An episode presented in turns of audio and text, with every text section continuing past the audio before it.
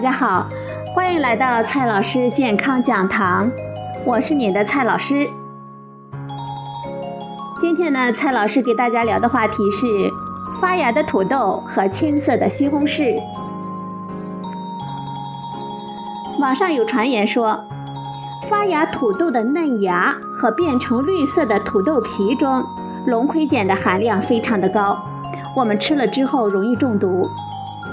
未成熟的青色的西红柿中含有毒性物质，食用这种还未成熟的青色西红柿，我们的口腔中呢会有苦涩感，吃了之后可以出现恶心、呕吐等中毒的症状，生吃的危险性会更大。这种传言真的有那么可怕吗？土豆、西红柿和茄子呢？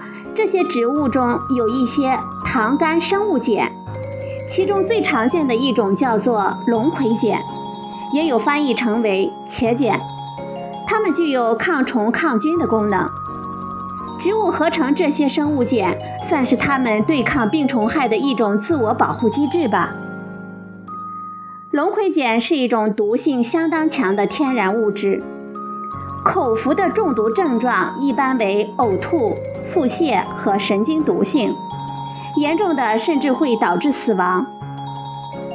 英国就曾经发生过七十八个学生因为食用龙葵碱含量过高的土豆而发生中毒的事件。口服时，大鼠的半数致死量为每千克体重五百九十毫克，相对于砒霜，大鼠口服试验的半数致死量是每公斤体重十五毫克。由此可见，虽然龙葵碱具有一定的毒性，但是还远远没有达到砒霜那么可怕的程度。龙葵碱让我们人体产生中毒症状的剂量，比动物毒理试验得出的数据还要低得多。有病理分析认为，我们人体对糖苷生物碱的中毒剂量可以低到每公斤体重二到五毫克。而每公斤体重三到六毫克的剂量就可能致命。就土豆这种植物来说，龙葵碱广泛的分布在它们的茎和叶中。地球上有几千种的土豆，其中的龙葵碱的含量有高也有低。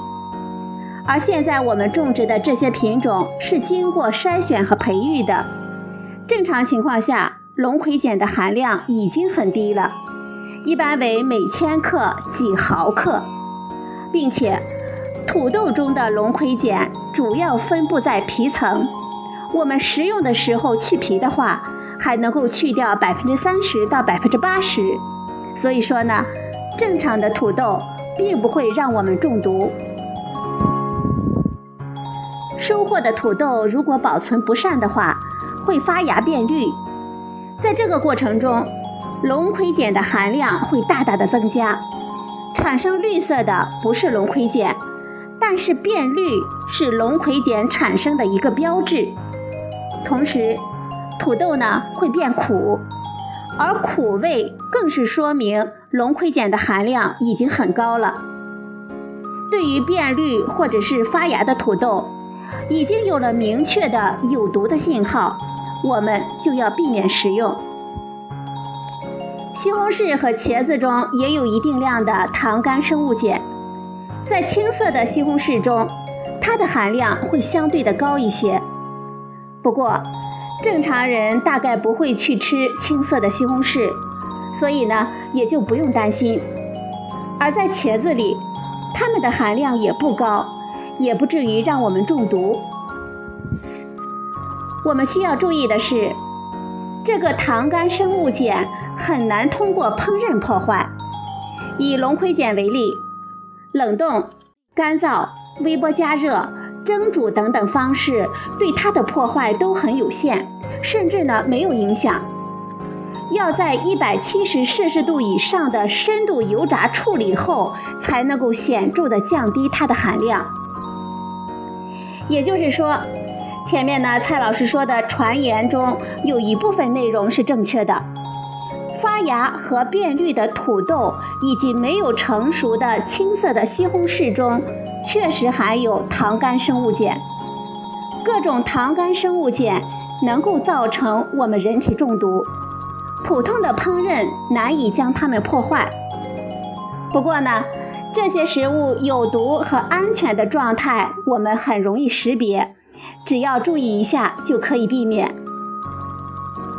对于变绿或者是发芽的土豆，已经有了明确的有毒的信号，所以呢，我们就要避免食用。好了，朋友们，今天的节目就到这里，谢谢您的收听，我们明天再会。